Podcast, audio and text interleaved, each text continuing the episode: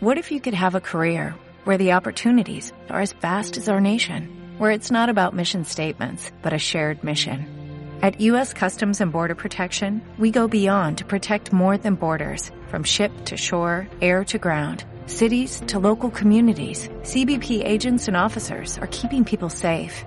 Join U.S. Customs and Border Protection and go beyond for something far greater than yourself. Learn more at cbp.gov/careers. Esto es una producción de Mindalia Televisión y Mindalia Radio, audiovisuales sin ánimo de lucro de mindalia.com, para aportar conocimiento y crear conciencia. Mindalia.com, la primera red social de ayuda altruista a través del pensamiento. Esta conferencia nació en un momento puntual de mi vida porque quería transmitir una serie de vivencias, una serie de experiencias pero quería hacerlo de una manera diferente. Quería hacerlo de una manera diferente porque la mayoría de las conferencias a las que muchos hemos asistido son siempre como muy teóricas o, tienen una, orientación muy, de, muy técnica. Dije, bueno, vamos a hacer algo diferente, ¿no? Y me levanté un día, los que ya están en el programa saben a lo que me refiero, con la inspiración eh, traída desde, desde el doble cuántico, ya hablaría de estas cosas en otro momento con el que esté interesado, y me dijo, bueno, ¿y por qué no lo haces con un cuento? ¿Por qué no lo haces de una manera agradable, amena y sobre todo sacando al payaso que llevas dentro? Porque realmente es muy importante el humor, puesto que es el lenguaje del amor, ¿no? Y a mí me gusta utilizarlo mucho. Entonces, bueno, pues, eh, ¿quién es David? porque me conozcáis un poquito las personas que habéis venido eh, nuevas eh, hoy. Pues David es, vamos a decir, un amigo que se que en un momento puntual se ha cruzado en vuestras vidas en el día de hoy que tiene una trayectoria aproximadamente de 20 años de experiencia como psicólogo de base, ha trabajado como orientador, como coach, mentor de emprendedores y con toda esa ha integrado todo ese conocimiento y ha formado un programa, un programa que se llama Mejora tu vida tú puedes y la manera de hacer llegar este programa a la gente he pensado que mm, de una manera bonita es a través de mi programa de conferencias que se llama La ley del amor y sus beneficios.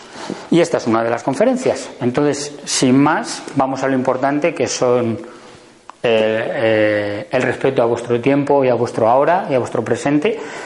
Y de nuevo, gracias, gracias, gracias por haber venido y por querer compartir conmigo este, este momento tan, tan bonito para mí, que es el de mis conferencias. Gracias, gracias, gracias. Bien. La vida es un restaurante mágico que te atreves a pedirle. Os voy a hacer cuatro preguntas y mientras voy a ir contando la historia, el cuento, y reflexionando sobre ellas, y cuando acabe el cuento entramos eh, un poco más en profundidad en las respuestas que eh, consideréis decir, eh, compartir con nosotros, ¿vale? Bien, la primera pregunta es si pudieseis o alguien nos dijese, oye, puedes pedir lo que quieras en la vida, está a tu disposición y lo puedes conseguir.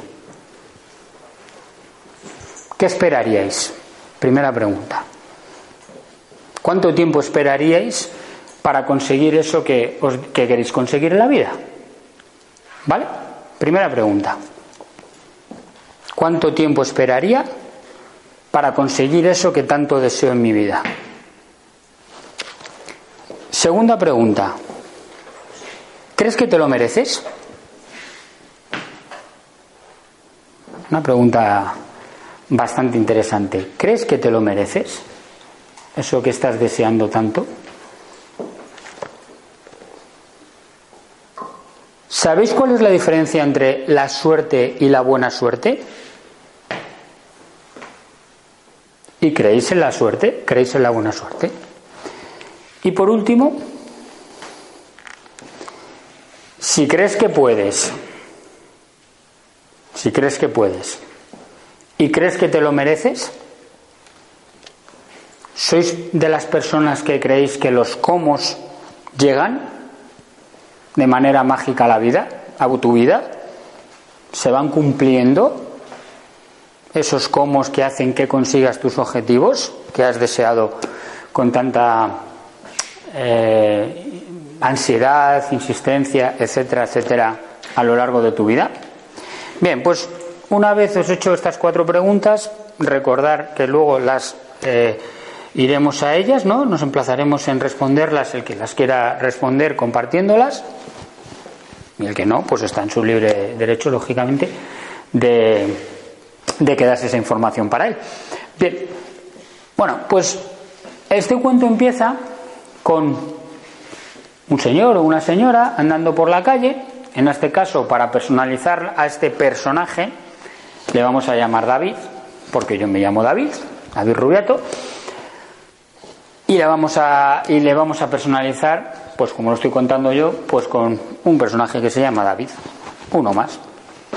Este señor va andando por la calle, va metido en sus pensamientos, en sus ideas, en sus creencias, ahí pensando, eh, eh, recordando que a final de mes tiene que pagar eh, la hipoteca, que tiene que pagar el coche, que tiene que pagar las cosas, ¿no? Al mismo tiempo, mientras va andando por la calle, pues va pensando la verdad es que no, no sé cómo voy a salir de esta, eh, la verdad es que no encuentro la manera de generar más dinero. Una, una serie de pensamientos que podemos cualquiera tener un día cualquiera de, de nuestros meses ¿no? de vida. Y de repente alguien le para en mitad de la calle y le entrega el típico papelito que nos entregan por la calle de publicidad y pone mm, Bienvenido, esto es una invitación para asistir al restaurante mágico en el que usted está invitado a lo que quiera. Bueno, él estaba metido en sus pensamientos y de repente le dan un papel, se separan todos esos pensamientos y se enfocan en eso que está leyendo. Mira la dirección y ve que es justamente a la, a la vuelta a la esquina. Le mira la hora y dice, bueno, se está acercando la hora de comer. Bueno, pues vamos a ver qué pasa. Bueno, pues vamos a ver qué pasa. Estas cosas yo no me creo mucho, estas cosas la verdad es que no me las creo mucho. No, no, no, no es un tema que yo creo. Aquí tiene que haber seguramente algún gato encerrado. Pero bueno, vamos a ver. Ve el cartel del restaurante, entra y ya, ya nada más entra en el restaurante, David entra siempre cuestionándoselo. Bueno, hemos entrado ya, ¿no? ya que ya hemos entrado, pues bueno, vamos a ver qué pasa, a ver qué sucede, a ver qué nos cuentan, a ver realmente esto de qué va. Bueno, total, que David llega, se sienta en el restaurante y nada más sentarse en el restaurante, pero nada, a, los dos segundos se acerca una, una persona, un profesional, un metre, y nada más sentarse, lo primero que le dice, bueno, encantado David de que hayas venido. ¿Eh? Ostras, ya, esto ya, esto ya me empieza a mosquear. Yo no entro aquí nunca, este tío no le conozco de nada y ya me dice mi nombre. Uy, esto empieza ya a mosquearme. Ya, ya, ya, ya no. hay una parte de David que se pone muy a la defensiva porque hay algo que no le huele bien. Eso de que le digan su nombre sin que haya estado ahí nunca. David, estamos a tu disposición, pide lo que quieras, no hay ningún tipo de, de, mínimo, puedes absolutamente pedir lo que quieras de cualquier parte del mundo. David está escuchándole, pero su parte de la mente, la, mente no se cree, vamos, ni la, vamos, ni la mitad de lo que está oyendo. Le está oyéndole, pero su mente le está diciendo aquí hay gato encerrado. Él sigue con que aquí hay gato encerrado, aquí hay gato encerrado, aquí hay gato encerrado. Cuando acaba de, hablar, lo primero que le pregunta, bueno, sí, sí, sí, vale, me estás diciendo que toda la comida es gratis, o sea que me vais a cobrar la bebida, ¿no? No, no, no, no, no, no. David, ¿qué? Tiene todo gratis. ¿Cómo que todo gratis? Sí, sí, como lo estamos diciendo, todo gratis. Puede mirar si quiere alrededor y puede ver cómo el resto de los comensales están disfrutando. Y digo, sí, sí, sí, sí, ya me he fijado, ya me he estado yo fijando y tal, y sí, es verdad que... Pero claro, yo no veo si luego les pasa la... la boleta, el ticket. Que no, que no, no, no se preocupe por nada. Usted pida lo que quiera y lo que usted pida nosotros se lo vamos a dar. Lo que sea. El plato que siempre haya querido comer y no haya podido comer o eh, un plato que desea comerlo pero como es un plato de otro país no nunca ha pensado que pudiera comerlo porque nunca se imaginaba viajando a esos países lo que quiera Bueno, pero me está usted asegurando que no me van a cobrar nada de nada, seguro, ¿no? Sí, así es, como se lo estamos diciendo. Bueno, bueno, vale, pues nada. Total que le pregunta, me dice, bueno, entonces, ¿qué es lo que va a querer? ¿Qué es lo que va a querer David? Uf. Joder. Coño, que de que esto va en serio. ¿Y yo qué quiero? Porque la verdad es que ahora que lo pienso, pues no tengo muy claro lo que quiero. Ahora que me están dando la opción a poder lo que quiera del mundo, pues la verdad es que no lo tengo muy claro. Bueno, no sé, vamos a pedir y pide imaginaros un plato súper exótico, lo, lo, que queráis, lo que, lo que se os ocurra. A ver, alguien que me diga algún plato que le gustaría en este momento, una cena de algo que está un poco inaccesible a día de hoy en vuestra vida. ¿Qué querríais pedir? ¿El qué? ¿O accesible? No. inaccesible. ¿Qué? ¿Qué pediríamos? Caviar ruso. Caviar ruso, perfecto. Pues le pide caviar ruso. ¿Alguna cosa más? ¿Alguien más quiere añadir algún plato más? Esto es justo lo que le pasa a David. Te están dando la opción a que puedas pedir lo que quieras y te quedas bloqueado. Yo sí sé, pero cosas que gustan. Y te quedas bloqueado. Bueno, ¿y qué querrías ahora? ¿Ahora? ¿Sí? Sopas de.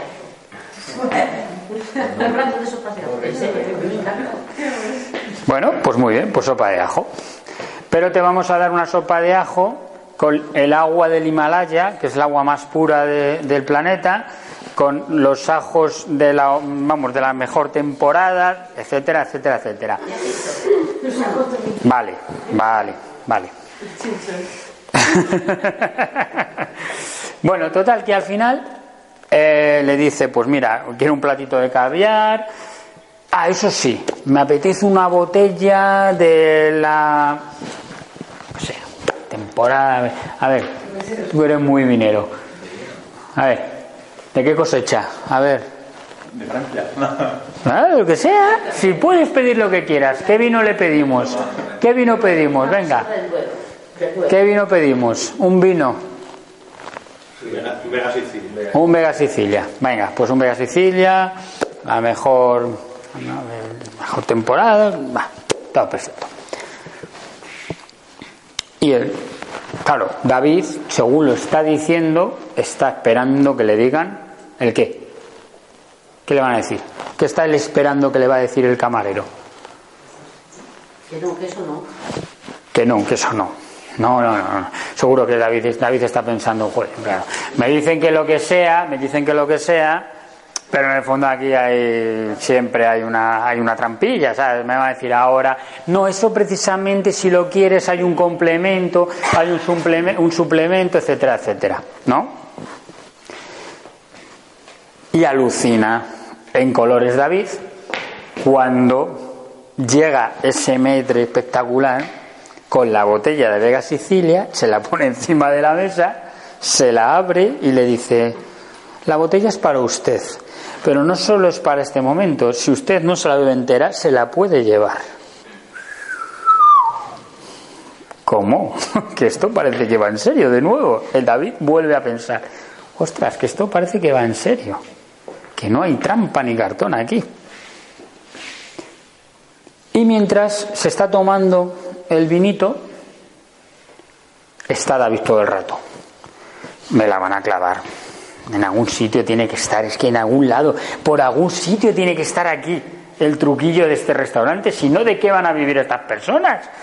En algún sitio tiene que estar, porque está, está el restaurante hasta arriba de gente. Y ostras, me acabo de dar cuenta de una cosa muy curiosa. En todas las mesas solo hay una persona por mesa.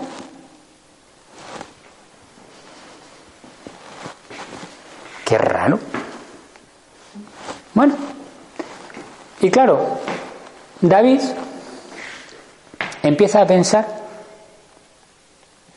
y empieza a buscarle siempre el qué, algo negativo, siempre algo que dificulte que realmente sea real ese sueño que está viviendo.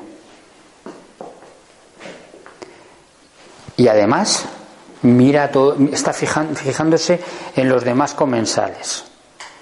Y se está bebiendo un Vega Sicilia, pero se está bebiendo un Vega Sicilia mirando a, ¿cómo te llamas?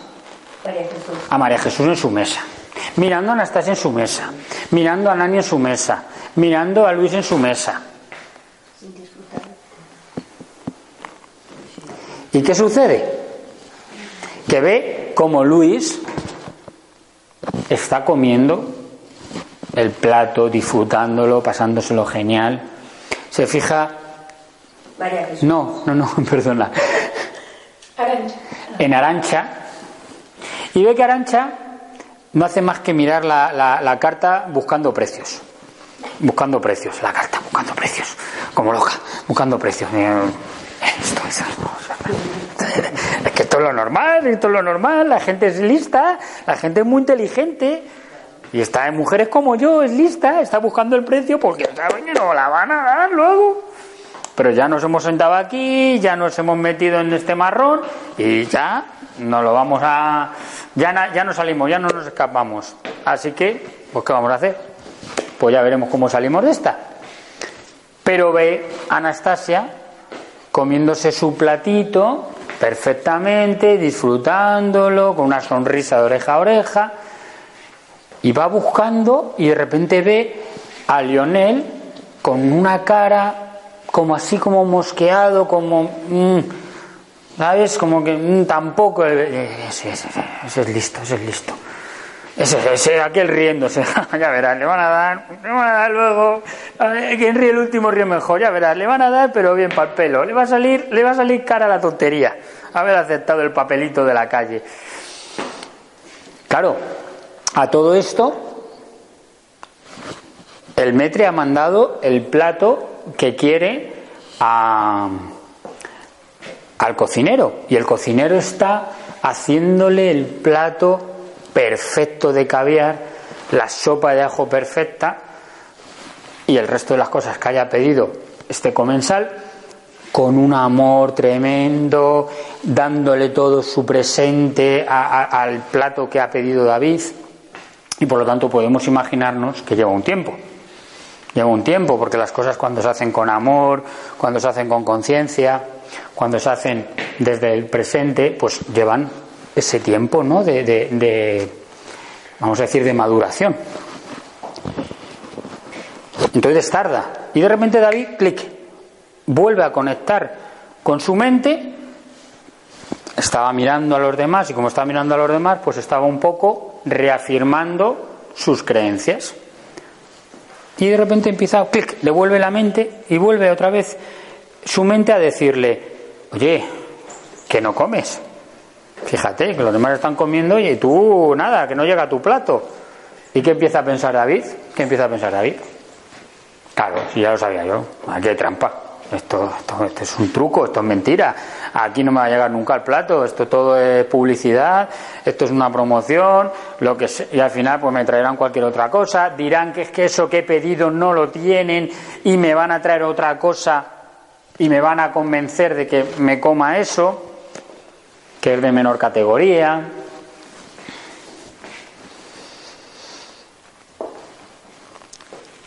Y en eso, claro, David sigue observando y mirando a todos los comensales.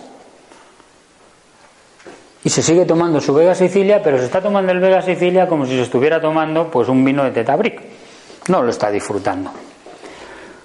Y ve que entra por la puerta. ¿Te llamas? Encarna. Y Encarna entra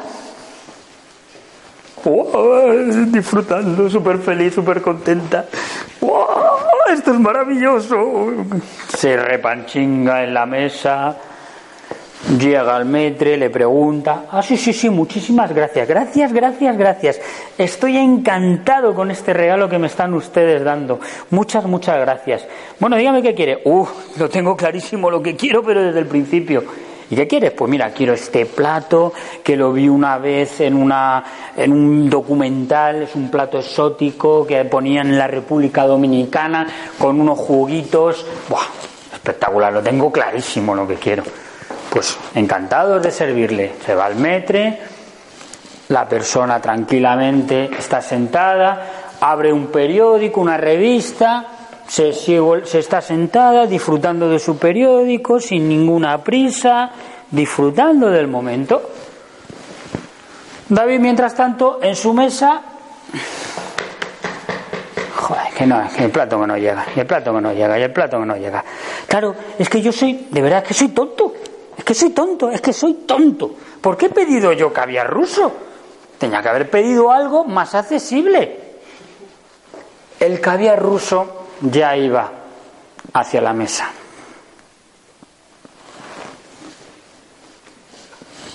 Y la mente de David de repente dice, ostras, voy a pedir, en vez del caviar ruso, como veo que no llega el caviar ruso, voy a pedir algo más cercano. Voy a pedir una ensaladita, porque yo lo que quiero es comer, ¿no? Lo que quiero es comer, tengo hambre y lo que quiero es comer. Entonces voy a pedir algo más cercano, algo más accesible.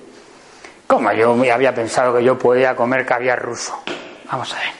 Viviendo ahí en el barrio del Pilar voy a comer yo caviar ruso. Venga ya, hombre.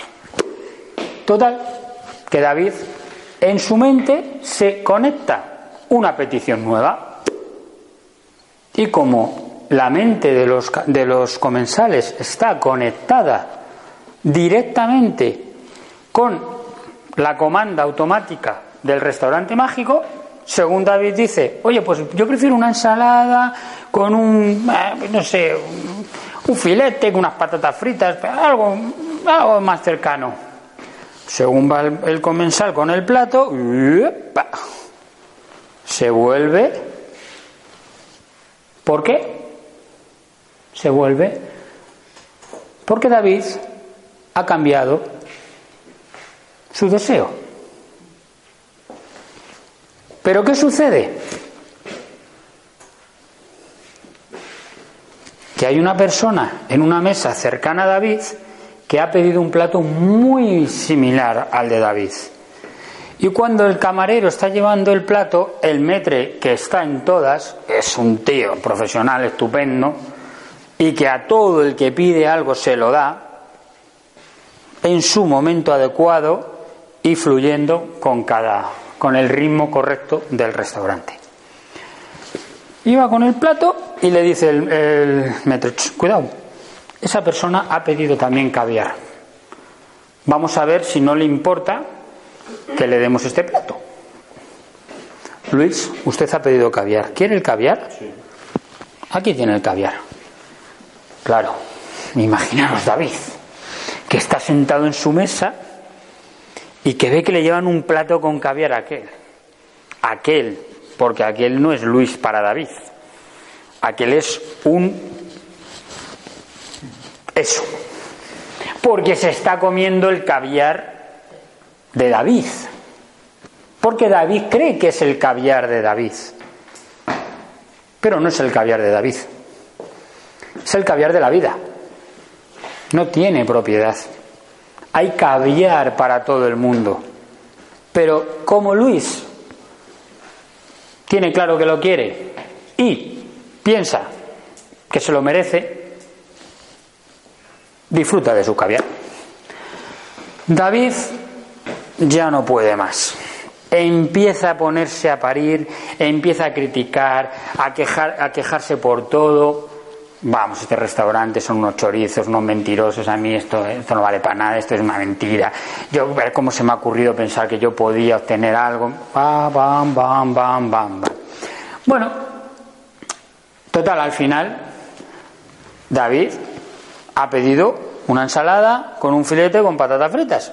Llega la comanda al cocinero, el cocinero está haciendo el filete con la mejor carne de Argentina, las patatas fritas de, vamos, una ensalada con la mejor lechuga verde de donde quiera, vamos, me queráis.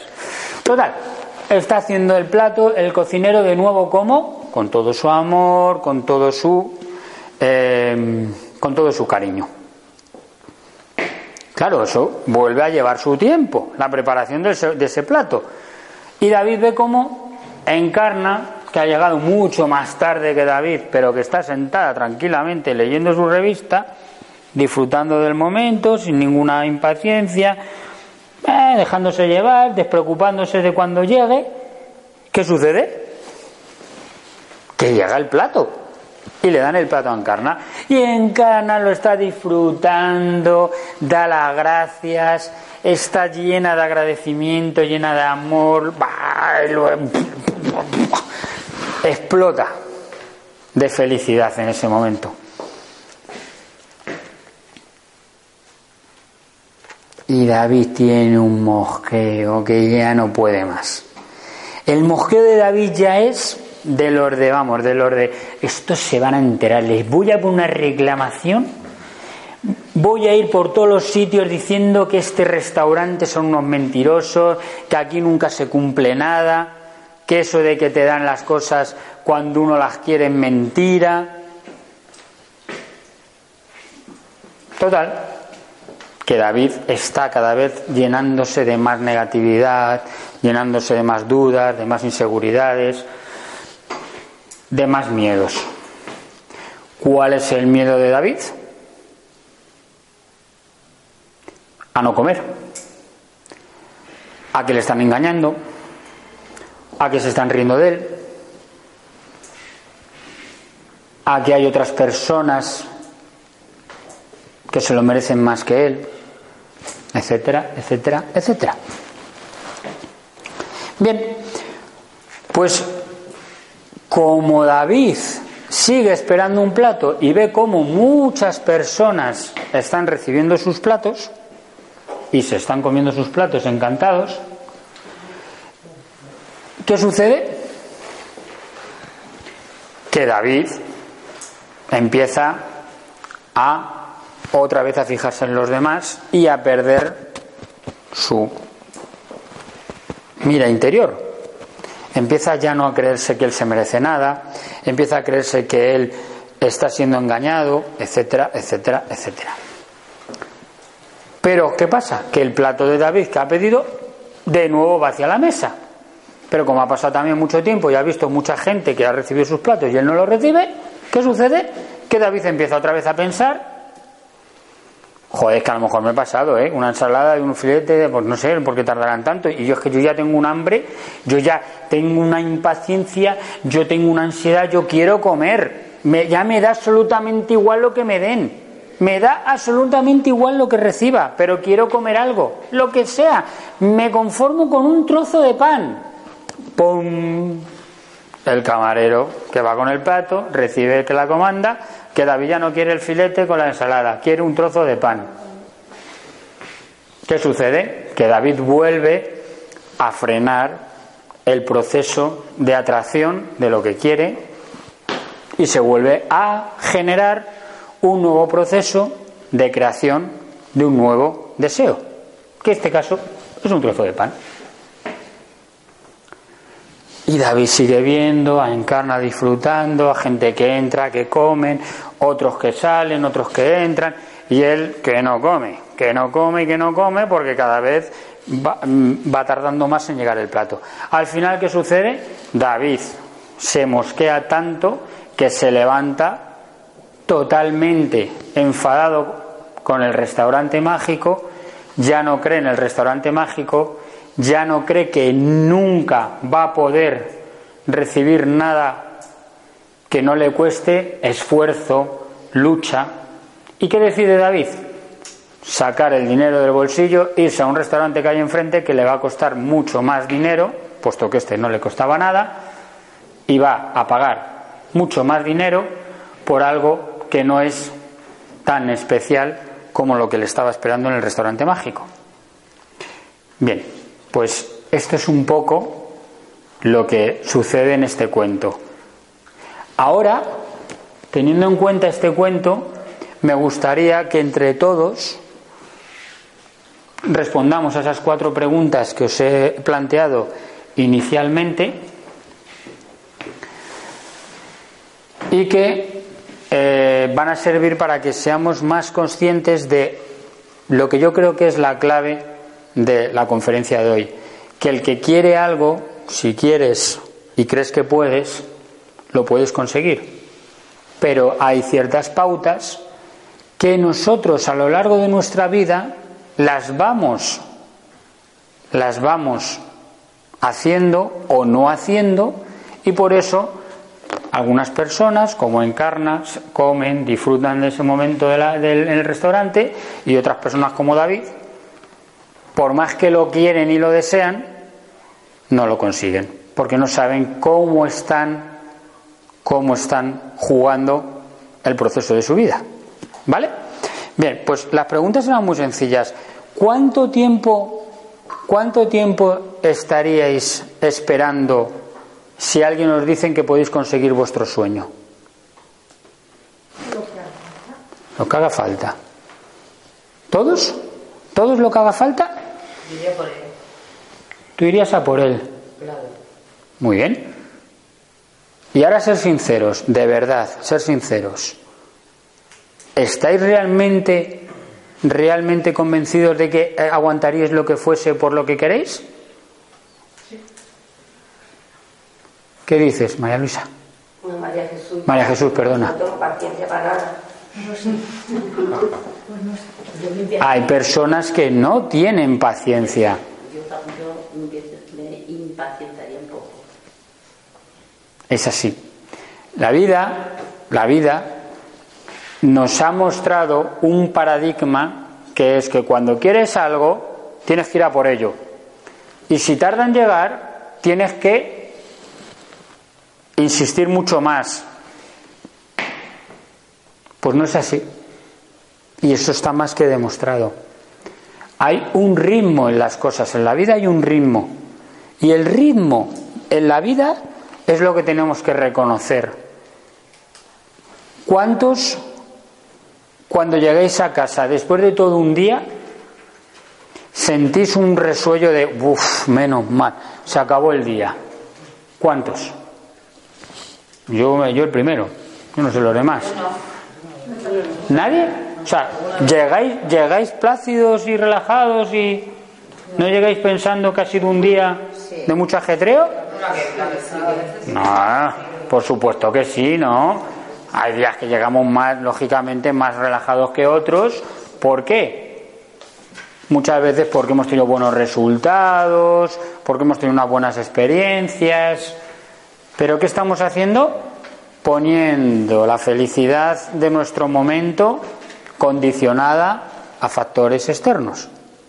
Eso es otra de las cosas que también se, se, se ve, ¿no? Se ve cuando trabajamos el tema de si quieres puedes para conseguir las cosas. ¿Crees que te lo mereces? Era la segunda pregunta. ¿Todos os creéis que os merecéis lo que deseáis conseguir? ¿Lo que queréis conseguir? ¿Sí? ¿Sí? No, por ahí dicen que no. Gracias por la sinceridad. Yo os aseguro, y llevo casi 20 años, como he dicho antes, atendiendo a personas, que el porcentaje de personas que más eh, dicen que no se lo merecen o que tienen un pensamiento inconsciente de no merecimiento son más que las que creen que se lo merecen. Ahora, no pasa nada. Eh, el que crea que se lo merece, estupendo. Y seguramente tendrá resultados en su vida maravillosos porque como cree que se lo merece, pues le llegarán los resultados. ¿Vale? También es verdad que muchas veces pasa que en unas facetas de mi vida eh, tengo mucha capacidad para co-crear y tener una vida maravillosa y en otras facetas de mi vida, por más que hago las mismas cosas, no me funcionan. Pues eso son por cositas que hacemos inconscientemente que se, que se trabajan. Decía, ¿creéis en la suerte? ¿Sabéis qué diferencia hay entre la suerte y la buena suerte? Tu nombre, que acaba de llegar el último. Rafa. Rafa, para ti, ¿qué diferencia hay entre la suerte y la buena suerte? Eh, de, de la suerte. eh, yo creo que un poco la que nos merecemos. O sea, tenemos la suerte generalmente que nos merecemos. Entonces, eh, a veces después de un trabajo te das cuenta que has tenido buena suerte, ¿no? Pero hasta el final no, no, no, no eres consciente.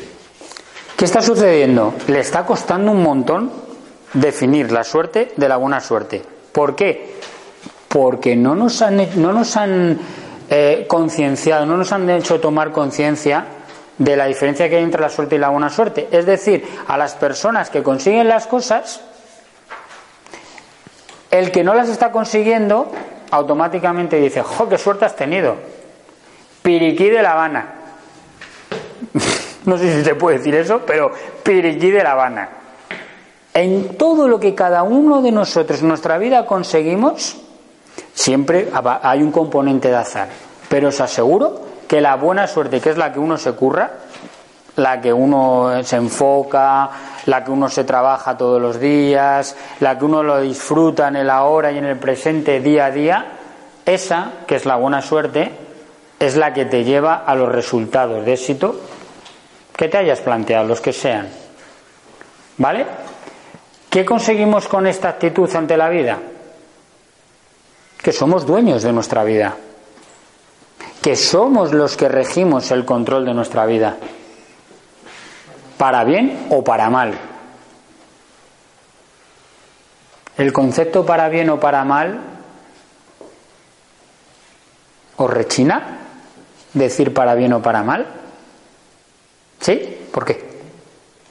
No, es como, como tú decías, eh, David, eh, pues es para mal. O sea, que, que decir, si tú tienes esa actitud que no te va a salir nada bien, pues no te va a salir nada bien. Eso es. No hay cosas para bien o para mal. Es nuestra energía, nuestra frecuencia y nuestra vibración. La energía, la frecuencia y la vibración es lo que hace que tengamos los resultados en la vida. Es decir, ¿cómo entraba en Carna? Súper feliz, súper contenta, agradeciendo, de buen rollo, ¡buah! disfrutando, dando las gracias, creyéndoselo. Entonces, ¿qué pasó? Le llegó. Luis también se lo creía y unas circunstancias de la vida le dieron lo que en un principio había pedido David. ¿Y por qué le llega a, David, a, a Luis si lo ha pedido David? ¿Por qué? ¿Por qué? Me ha salido un porqué un poco muriño. ¿Por qué? ¿Por qué le llega a Luis y no le llega a David? Porque no se ha puesto en duda. Exacto, porque David cambió su energía, cambió su vibración, cambió su frecuencia, mientras que Luis seguía ahí, esperándolo sin ningún problema, pero no esperándolo en la desesperación. No, no, no, no. Esperándolo disfrutando del momento. No había por parte de por parte de Luis no había en ningún momento miedo a creer que no lo va a conseguir o creencia de que no lo va a conseguir. Pero David sí. David desde que entró al restaurante entraba diciendo, no lo voy a conseguir, esto es mentira, que hay una trampa, que no sé qué, no sé cuántos. ¿Qué pasó? Que no lo consiguió. Si crees que puedes y lo quieres, los cómo te llegarán. Sí, ¿cómo es esto? Si crees que puedes y lo quieres, los cómo te llegarán. ¿Quién está de acuerdo con esta manifestación? Genial. Aquí tenemos una persona entre, entre los que acabéis de decir que la vida os, os genera eso, que es Marco Noriega, que ha escrito un libro y en al- eh, el día del taller que tenemos el 12 de marzo va a contar su experiencia en la que va a contar cómo la vida le ha ido poniendo circunstancias mágicas, mágicas, porque la vida es magia, la vida es maravillosa, para que consiguiera desde el preciso instante en que empezó a creerlo. Cuando empezó a creer que él podía escribir un libro, cuidado, creer, escribir un libro, creer, escribir un libro, no porque no tengas talento o porque no tengas la técnica para escribir un libro, no. Estamos hablando de la creencia del amor, la creencia de sentir que se lo merece, de sentir que tiene un mensaje que, transmitir, ¿vale? Porque tú puedes escribir libros, pero realmente esos libros llegan o no llegan. Llegan cuando le añades el componente del amor a, lo que estés haciendo. Ya sea un libro, ya sea un proyecto empresarial, ya sea lo que sea. Yo estoy ahora dando una conferencia para Mindalia Televisión es un regalazo que me ha dado, que ha compartido conmigo, que me ha dado y que yo en estos momentos le doy las gracias, gracias, gracias absolutas y para siempre a Begonia, la persona responsable de esta galería de Malón Estudio. Pero hace dos meses o así más o menos, en, mis decretos puse que quería hacer conferencias para, eh, en Mindalia Televisión. Y no me pregunté en ningún momento cómo iba a llegar. ¿No? Es más, mandé un email y no hubo respuesta. Y no, y no pensé, no lo voy a conseguir. Dije, ¿por algún sitio llegará? Pues que llegue cuando tenga que llegar. ¡Pum! Aquí está. Y ahí, ¡buah! Millones y millones de experiencias entre mis amigos, clientes, desde, desde ya os digo, desde mis primeros años en mi trayectoria y ya no os digo los últimos en Mejora tu vida tú puedes, ahí eh, tengo experiencias espectaculares, maravillosas, cuando la gente deja de preguntarse cómo conseguir las cosas. Porque preguntarte cómo conseguir las cosas es darle el poder de tu vida al hemisferio izquierdo. ¿A quién? A la mente. ¿A quién? Al ego. ¿Y el ego qué quiere? que no salgas de la zonita de confort. Te hace creer que vas a conseguir algo. Lo poquito para que estés, para que estés contentito. Pero las cosas se consiguen cuando uno dice, no, no, no, no. Yo quiero hacer crecer mi zona de confort. ¿Cómo voy a hacer crecer mi zona de confort? Pues haciendo cosas que no hacía antes. ¿Cómo qué? Pues voy a ver al colgado ese de David Rubiato, que me han dicho que mejora tu vida, tú puedes, está ayudando a mejorar vidas. Vamos a ver si es verdad. Pues damos un paso más. Pues mírale, ha escrito un libro que ya está en Amazon y le va de maravilla. Y puedo contar más casos, pero es simplemente un ejemplo para que veamos que la vida se consiguen las cosas cuando uno lo cree y lo quiere. No cuando se pregunte cómo conseguir las cosas.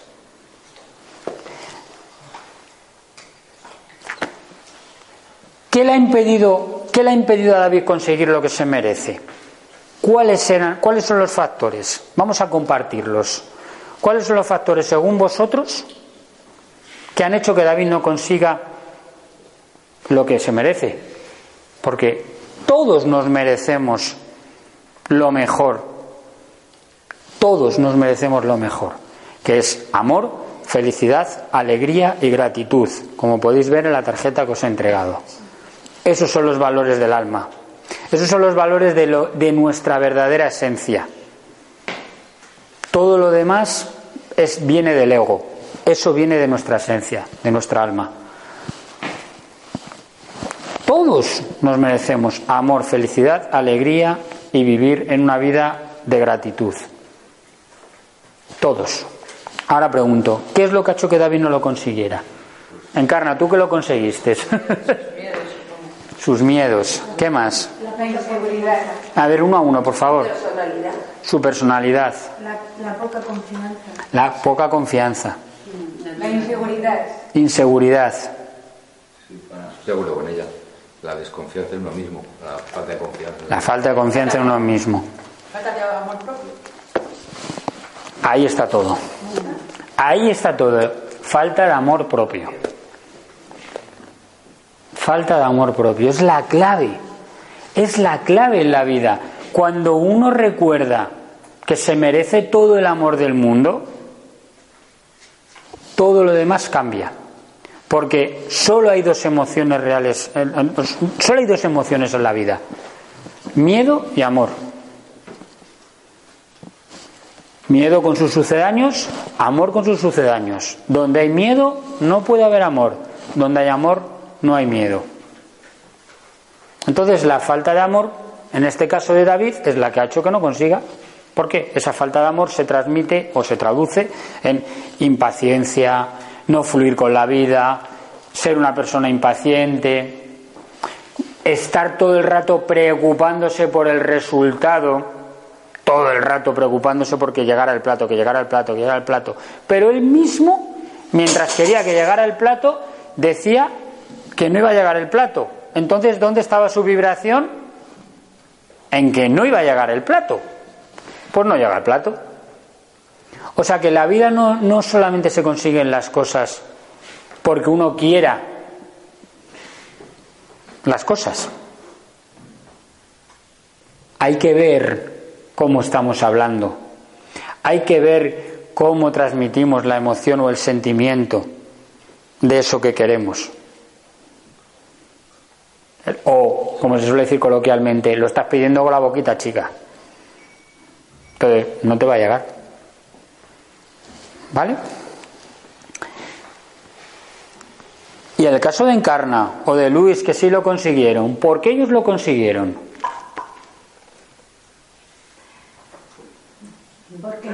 porque, estaban esperando, estaban disfrutando. Estaban disfrutando. del momento, vivían el presente, estaban en el ahora, o sea, les daba absolutamente igual todo. No tenían ninguna, ningún tipo de qué, de preocupación.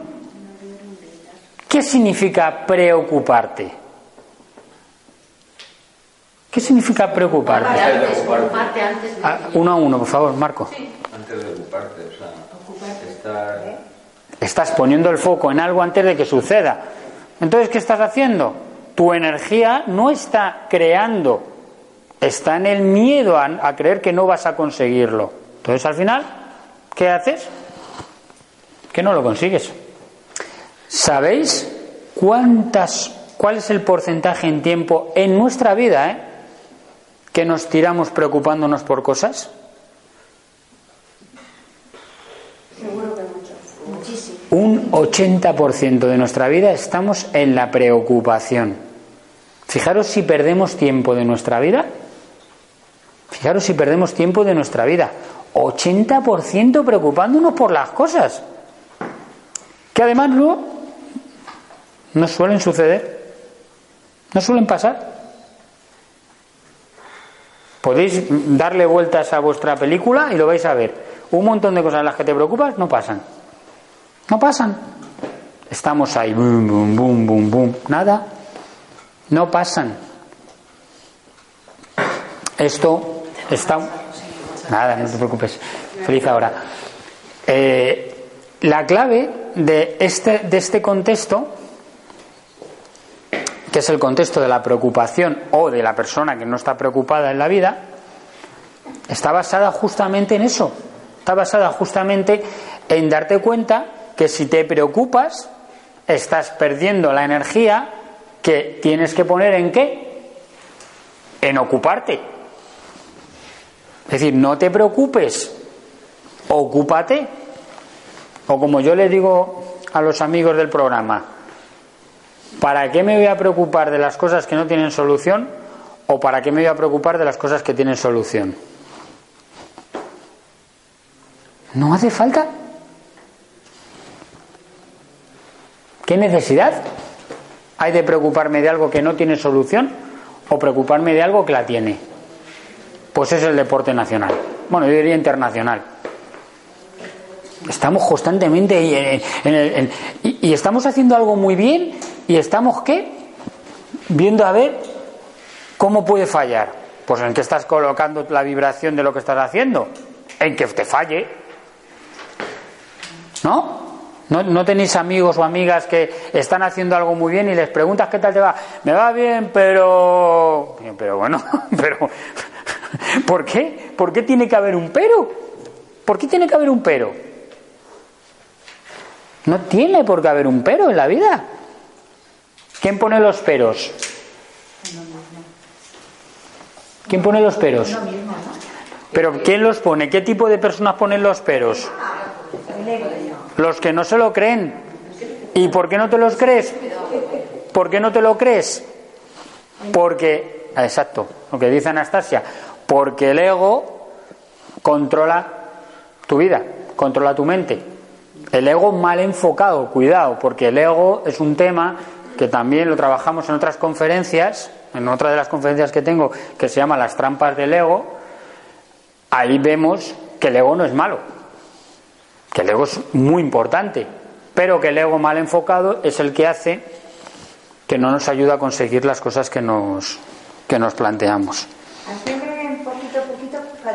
¿Cómo, cuéntame cómo es, qué es el ego, así, muy breve.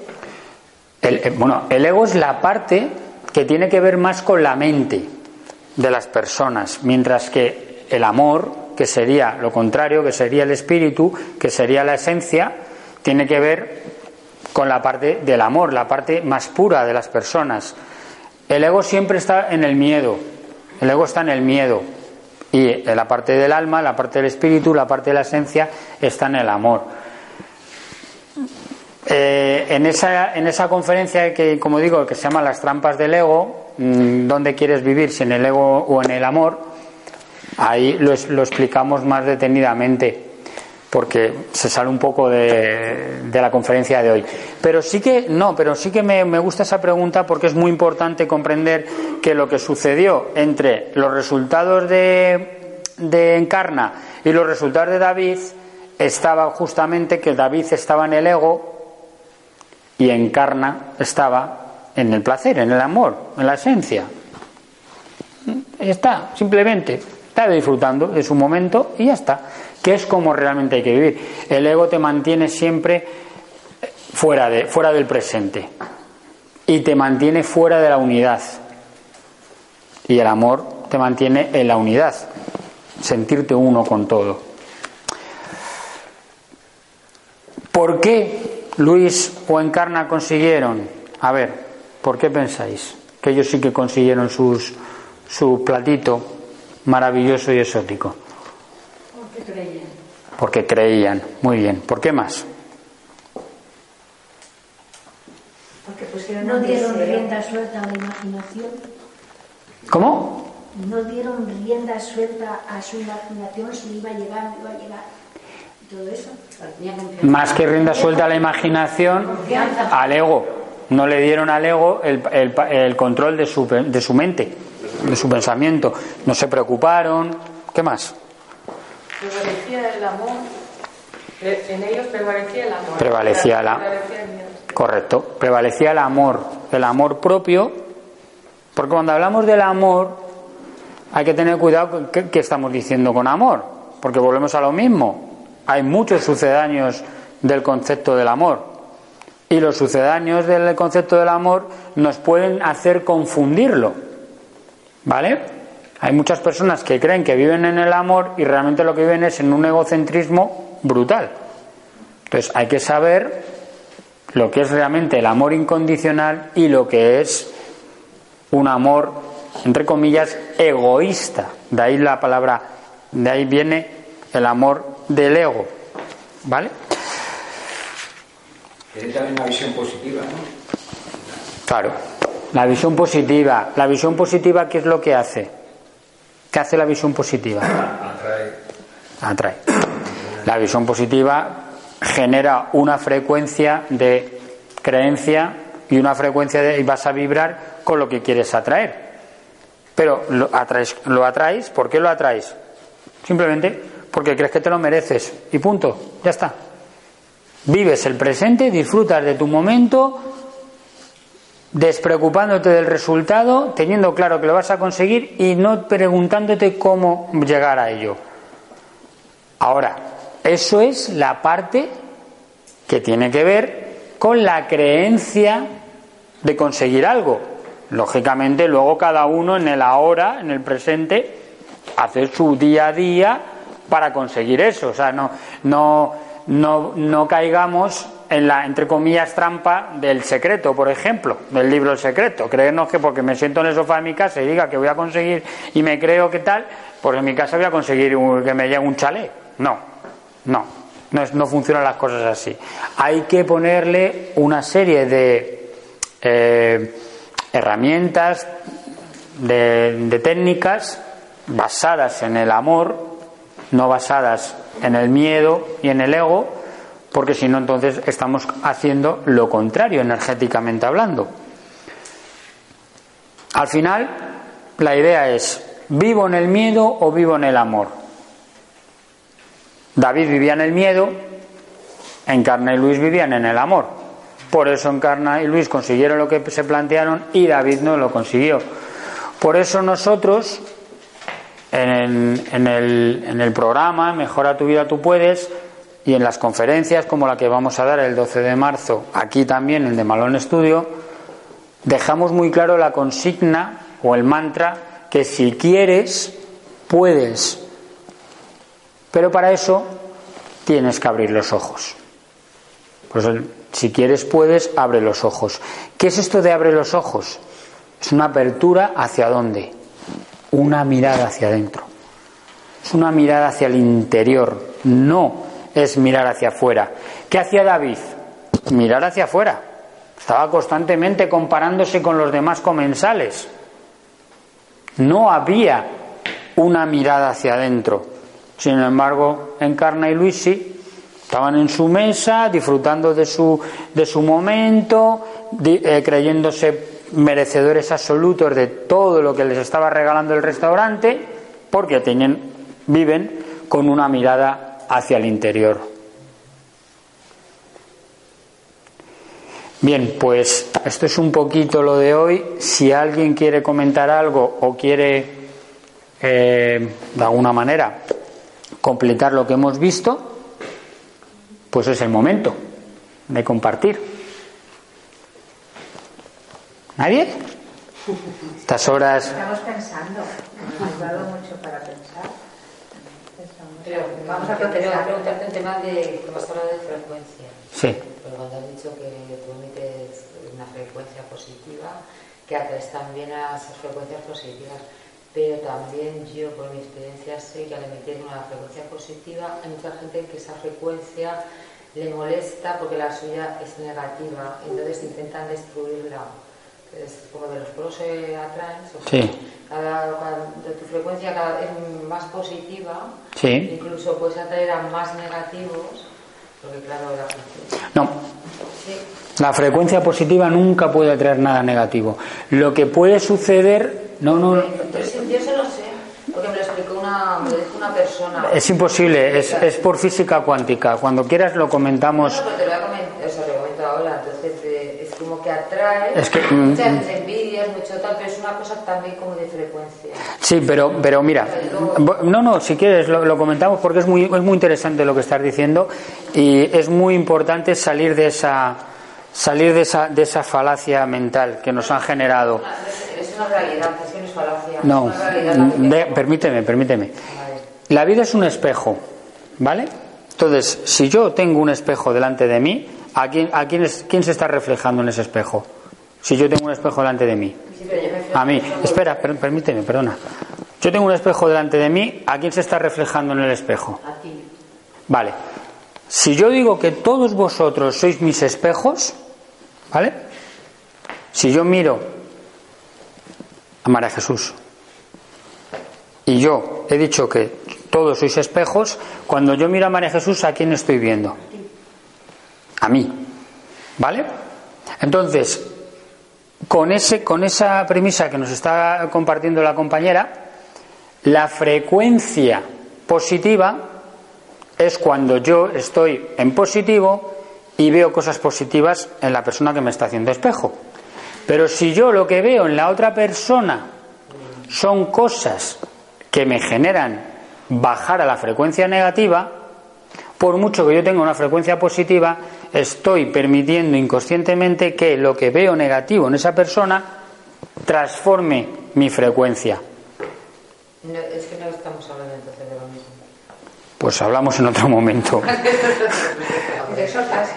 Claro que pasa, es que esa es la clave, de- esa es la clave de la vida. La vida estás constantemente en una constante, eh, no comparación, pero sí mirándote en el espejo de todo lo que te, de todo lo que te rodea y de todas las personas que te rodean. Cuando uno vive en el perdón, toma conciencia de vivir en el perdón, que es otro tema también muy interesante que hablaremos en otra, en otro, en otro momento, las personas dejan de ver lo negativo, incluso donde hay algo que había negativo antes, porque ya aceptan todo, lo aceptan como es. O sea, si por ejemplo a mí, antes de hacer ese ejercicio de, vivir en el perdón, me rechinaba, por ejemplo, yo que sé, pues las personas prepotentes, es que yo tenía un trabajo personal con las personas prepotentes.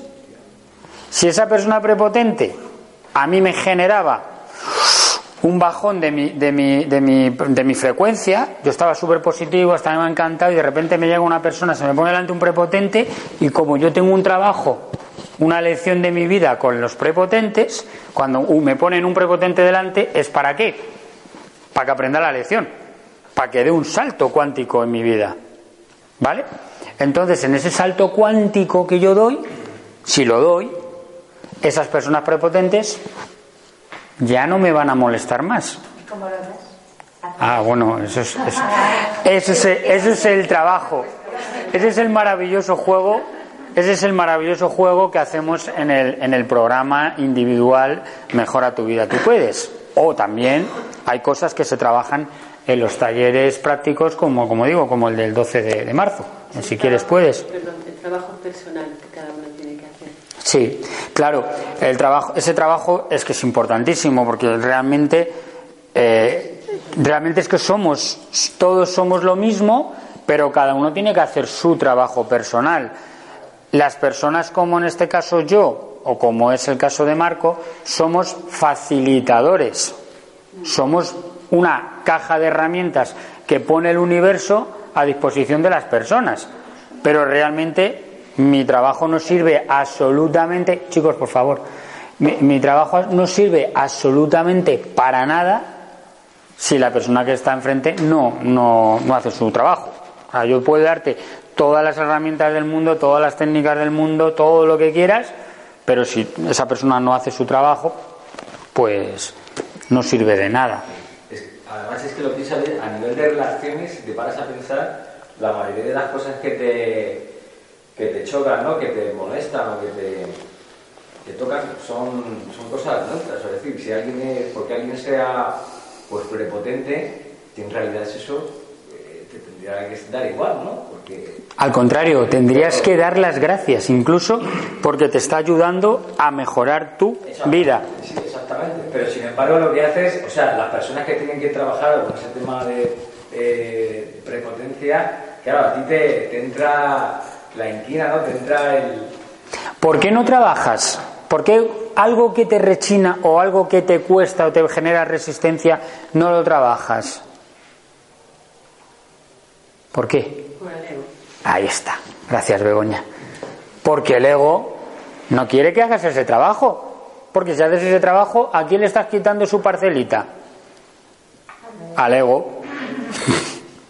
Entonces el ego te dice, no, no, no, esto es súper difícil, no, no le hagas caso a este, no, no, no.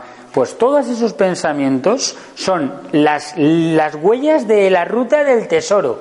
Cuando tú veas que de repente tu mente te empieza a poner dificultades, di, date que voy por el buen camino. Esto es lo correcto. Esto es lo correcto que tengo que hacer para llegar a conectar con mi esencia. Mientras tanto, voy a seguir perdido, creyéndome que soy estupendo y maravilloso y tal. Entonces, cada vez que os encontréis alguien que os rechine, que os moleste de verdad, yo os diría casi darle un beso.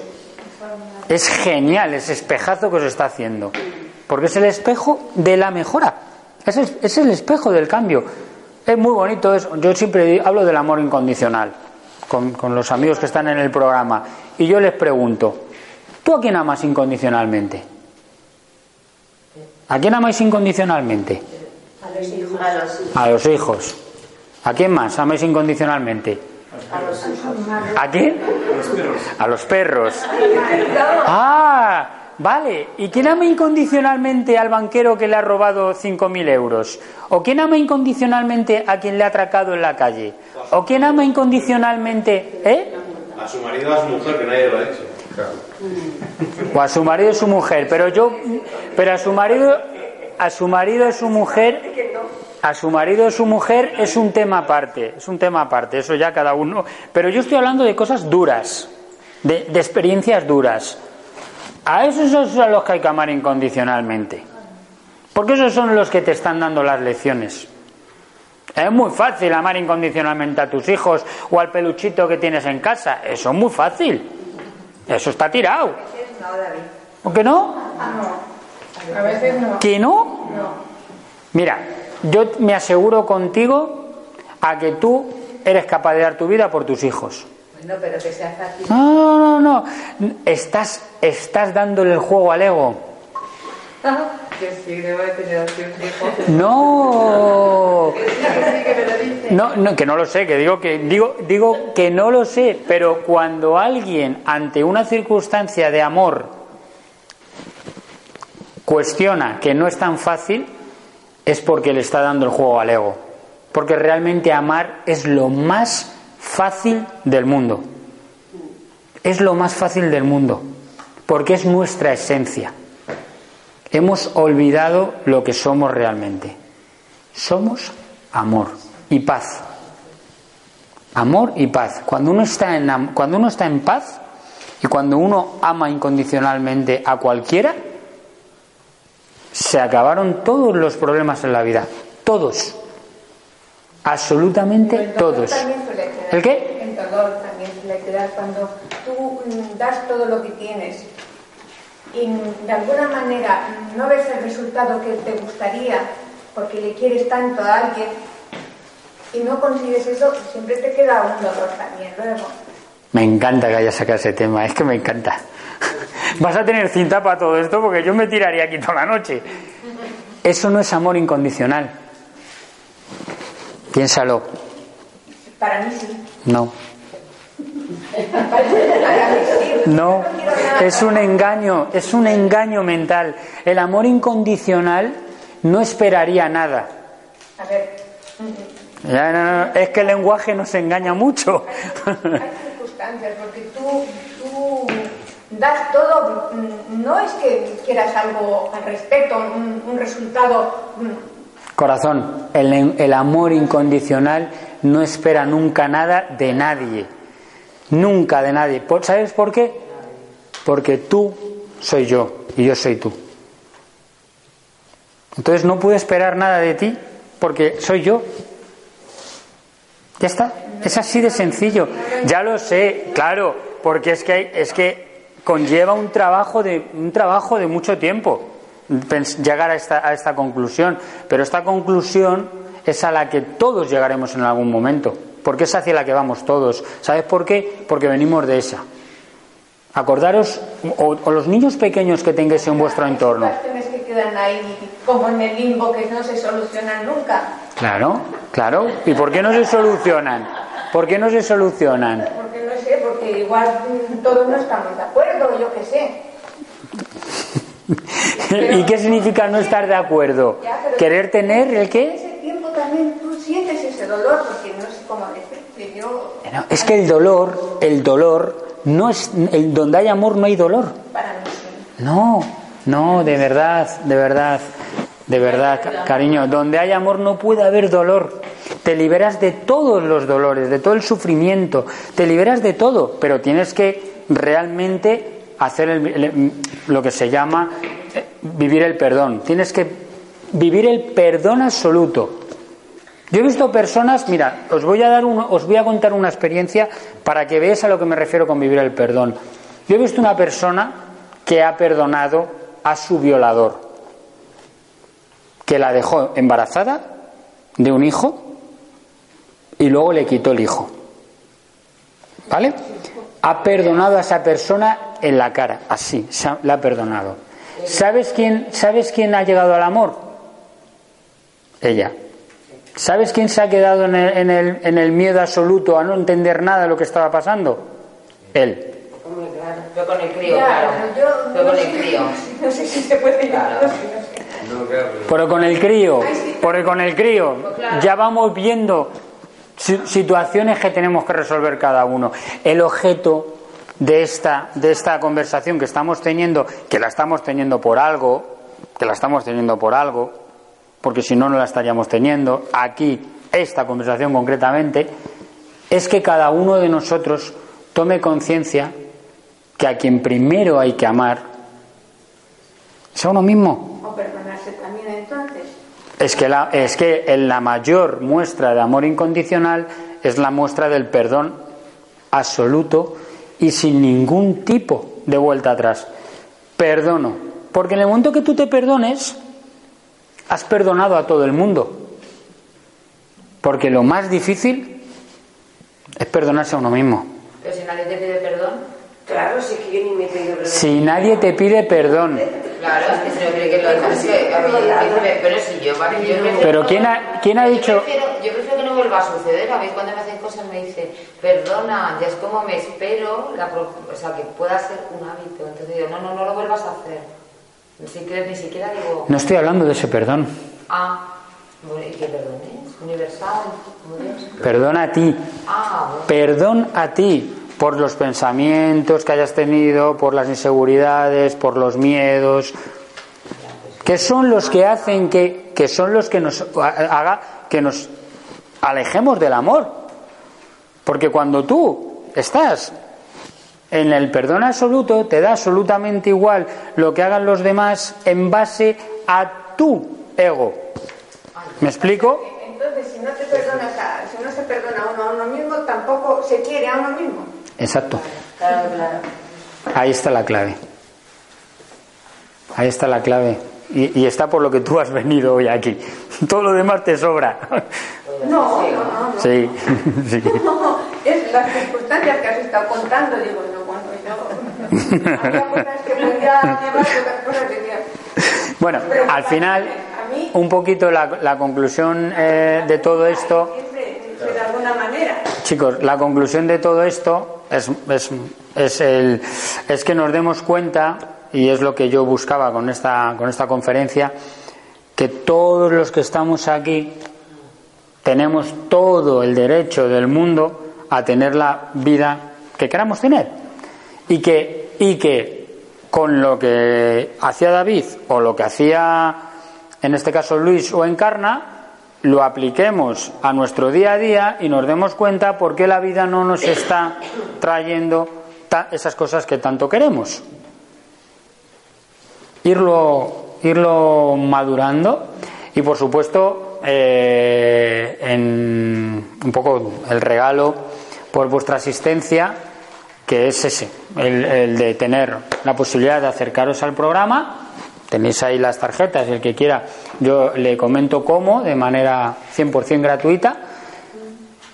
Y eh, la invitación que os hacemos, Begoña y yo, el 12 de marzo, para que el que quiera asistir al taller, si quieres, puedes, abre los ojos, pues lo mismo también. Es un sábado, una mañanita, nos acompañéis los que queráis venir eh, para disfrutar de este tipo de cosas de una manera más, eh, más desarrollada, eh, compartiendo con vosotros una, serie de preceptos, una serie de, experiencias y consejos que a lo largo de mi vida, tanto personal como profesional, al compartirla con muchas personas, pues han, les ha ayudado a, mejorar sus vidas, gracias a estos consejos. ¿Vale? Y nada más. Muchas gracias por venir. Tenéis...